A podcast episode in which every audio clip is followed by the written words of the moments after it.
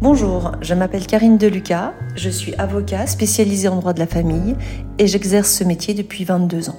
Je suis passionnée par mon métier et j'ai décidé par ce podcast de vous transmettre le maximum d'informations, que ce soit sur le plan juridique mais également sur l'aspect plus psychologique de la séparation et du divorce.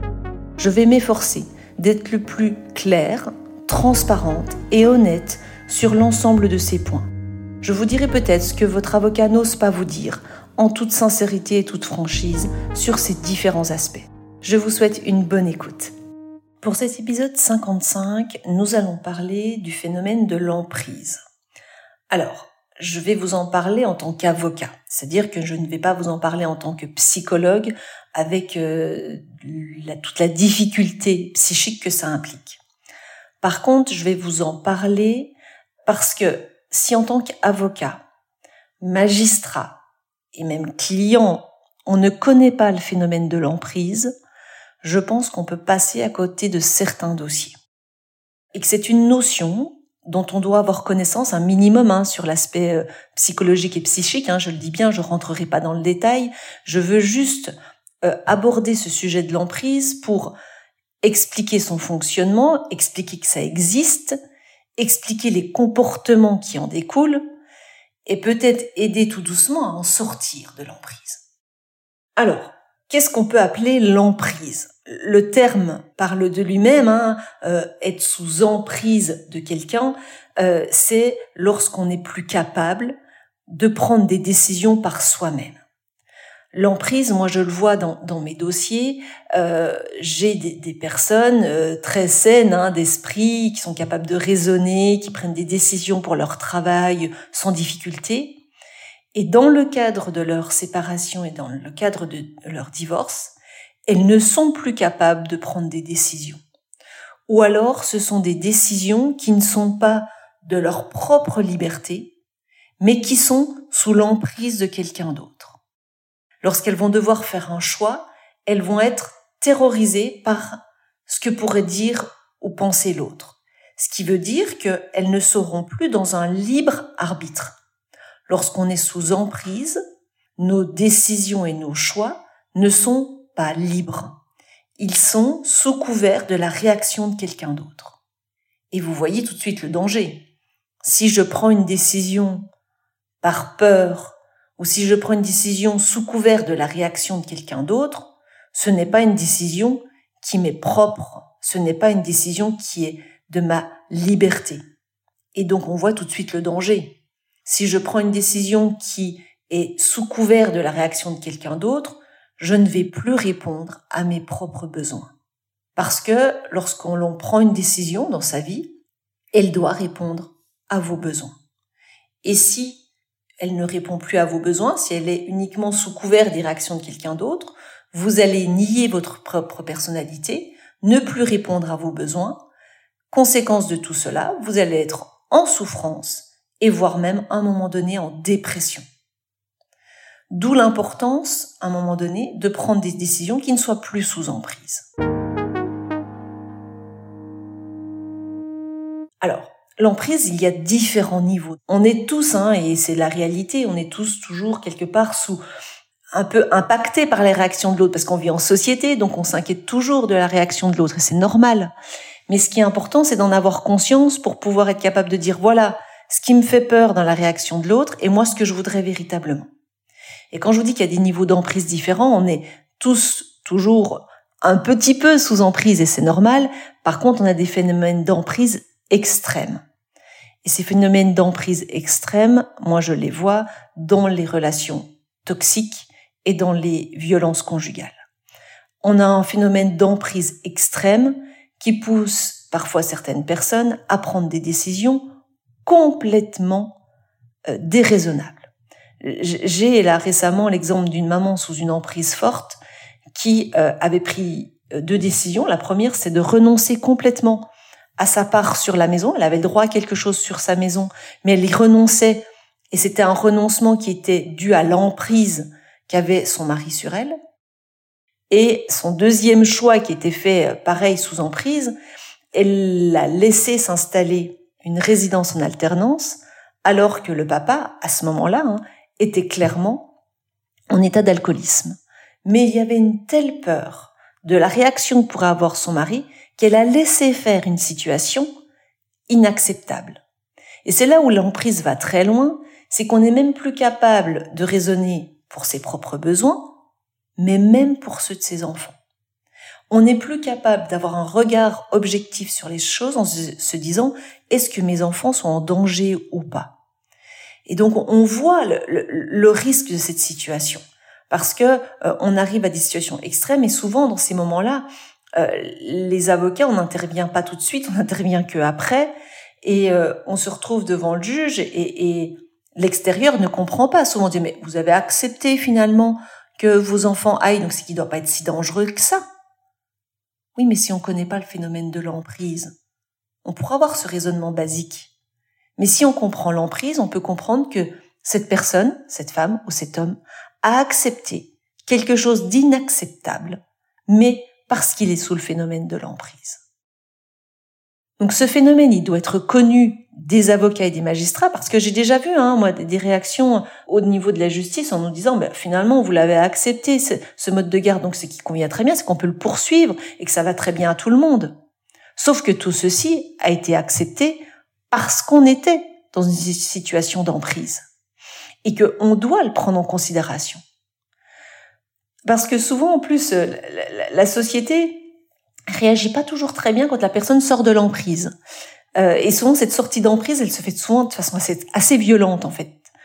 Parce que, à un moment donné, heureusement, on sort de l'état d'emprise, et euh, c'est-à-dire que là, d'un seul coup, on voit de façon lucide et clairvoyante ce qui arrive. Et les personnes ont souvent des réactions très violentes en me disant, mais comment j'ai pu accepter ça? Et ont cette fois-ci un, un, un élan euh, très violent dans l'autre sens en se disant, il faut vite faire arrêter tel système. Et euh, souvent, la machine judiciaire, elle est plus lente que notre propre réaction. Donc, ce phénomène d'emprise, il faut le connaître. Il est à différents niveaux, mais il existe toujours plus ou moins dans chaque séparation, avec un degré plus ou moins important.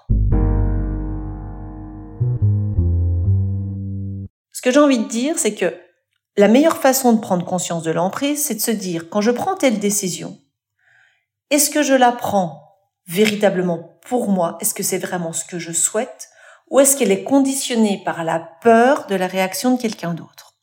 Vraiment prenez le temps de faire ça.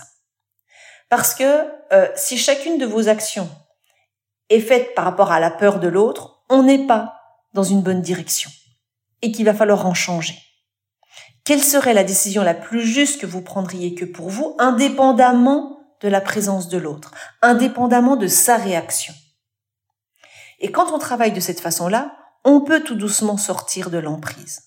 On peut tout doucement être capable de prendre des décisions pour soi.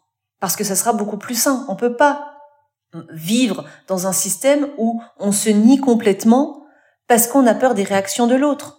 C'est pas sain et c'est pas un modèle qu'on doit donner à ses enfants. Même si parfois c'est difficile de prendre et d'assumer une position qui est propre parce que c'est contraire à ce que l'autre souhaiterait. Mais c'est honnête et c'est beaucoup plus sain. Et donc, il est possible de sortir de l'emprise, mais pour ça, il faut tout doucement en avoir conscience. Il faut aussi être en contact avec des professionnels qui connaissent ce phénomène et qui ne vous jugeront pas de prime abord quand vous allez prendre certaines décisions. Mais en tout cas, moi en tant qu'avocat, à chaque fois, je fais très attention à cet aspect-là.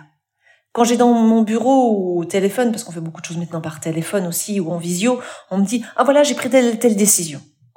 Je prends toujours le temps de vérifier si cette décision, c'est une décision qui vient véritablement de soi, ou si elle est une décision qui peut être prise parce qu'il y a des interactions extérieures qui viennent faire un peu peur. Et c'est important de le faire parce que dans 80% des cas, les décisions sont empreintes d'une forme d'emprise.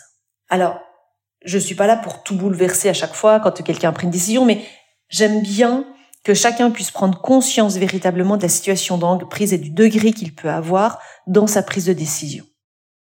Dans les dossiers beaucoup plus lourds de, de, de violence conjugale et autres, cette prise de conscience de l'emprise, elle est difficile. Elle est souvent très violente, Mais nous devons, en tant que professionnels du droit, la connaître, en avoir conscience pour être vigilants et pour pouvoir accompagner au mieux. Donc, j'ai déjà donné les pistes, hein, mais euh, pour sortir de cette emprise, il faut en avoir conscience. Et euh, tout seul, je reconnais que c'est difficile d'en avoir conscience. Donc, n'hésitez pas à, au moment d'une séparation, je c'est toujours important d'être suivi euh, éventuellement par un psychologue parce que votre avocat n'a peut-être pas cette approche-là et, n'est peut-être pas sensibilisé à ça. Prenez contact avec un, un, psychologue ou un coach. Et je sais qu'il existe aussi des, des, des, des coachs qui accompagnent dans les procédures de séparation pour vérifier où vous en êtes de vos décisions. Est-ce que ce sont bien les vôtres? Est-ce que vous êtes bien en accord profondément avec les décisions que vous prenez? Euh, et, le travail avec un psychologue est véritablement à vérifier où vous en êtes de ce côté-là. Euh, dans mon bureau, on le fait. On prend le temps de vérifier ça. Est-ce qu'on est sous cette emprise ou pas? Est-ce que c'est une décision qui est libre, qui est véritablement consentie? Euh, Il faut aussi du temps pour sortir de l'emprise. Il faut accepter que ça ne se fasse pas en un claquement de doigts. La notion de temps est une notion importante dans une séparation et il faut respecter aussi cette période où par moment on n'est pas capable d'en sortir. C'est trop douloureux, on a trop peur, alors on laisse un peu passer de temps. Mais en tout cas, attention, on ne prend pas une décision lorsqu'on est euh, trop sous ce phénomène d'emprise, euh, parce que généralement, quand on se réveille de l'emprise, le, constat est encore plus douloureux.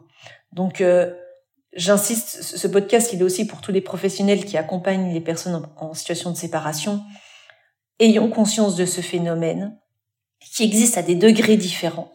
Euh, lorsque le degré est trop trop important, il faut conseiller l'accompagnement par un psychologue pour aider à sortir de, de cette emprise, euh, parce que ça doit être le but.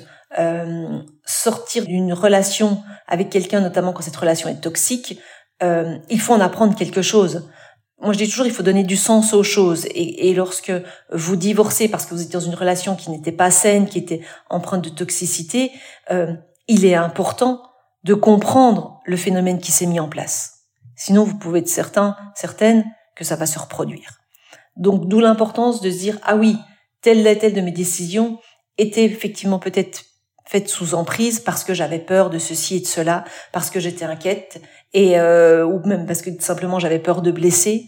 Et c'est important d'en prendre conscience pour pouvoir faire des choix qui soient justes pour vous pour l'avenir. Donc sortir de l'emprise, c'est possible. C'est important et j'ai envie de dire, c'est le cheminement qu'on doit mener dans le divorce. Moi, souvent, je dis, à mes clients, je gagne votre dossier quand vous êtes plus sous emprise. Et je gagne pas spécialement un dossier par rapport à un jugement proprement dit. C'est pas là mon vrai combat. Le vrai combat, c'est de pouvoir faire des choix libres et éclairés. Et quand on est sorti de ce phénomène de, de l'emprise, pour moi, c'est là où on gagne véritablement un dossier. Voilà, j'espère que, cet épisode a, a, répondu à certaines de vos questions. Alors, je l'ai dit, hein, je suis pas rentrée complètement dans l'aspect euh, euh, psychiatrique, psychologique, parce que ce n'est pas mon domaine, mais en tout cas, on doit, en tant qu'avocat, en avoir conscience, en avoir connaissance pour être dans un accompagnement qui soit le plus juste possible. Je vous laisse mon adresse mail si vous avez besoin euh, d'informations complémentaires avocat@carinedeluca.fr. Vous pouvez également aller consulter les autres euh, podcasts sur les sujets, euh, sur la souffrance, dans les moments de séparation et autres. Il y a différents épisodes sur ce thème-là qui peuvent vous aider aussi à mieux vivre cette période. Et euh, je reste à votre disposition également sur les réseaux sociaux si vous avez des, questions ou si vous avez aussi des thèmes que vous souhaiteriez voir abordés dans d'autres podcasts. Il n'y a pas de souci, je, suis à votre écoute et nous, nous pouvons en discuter. Je vous souhaite une bonne journée, une bonne semaine.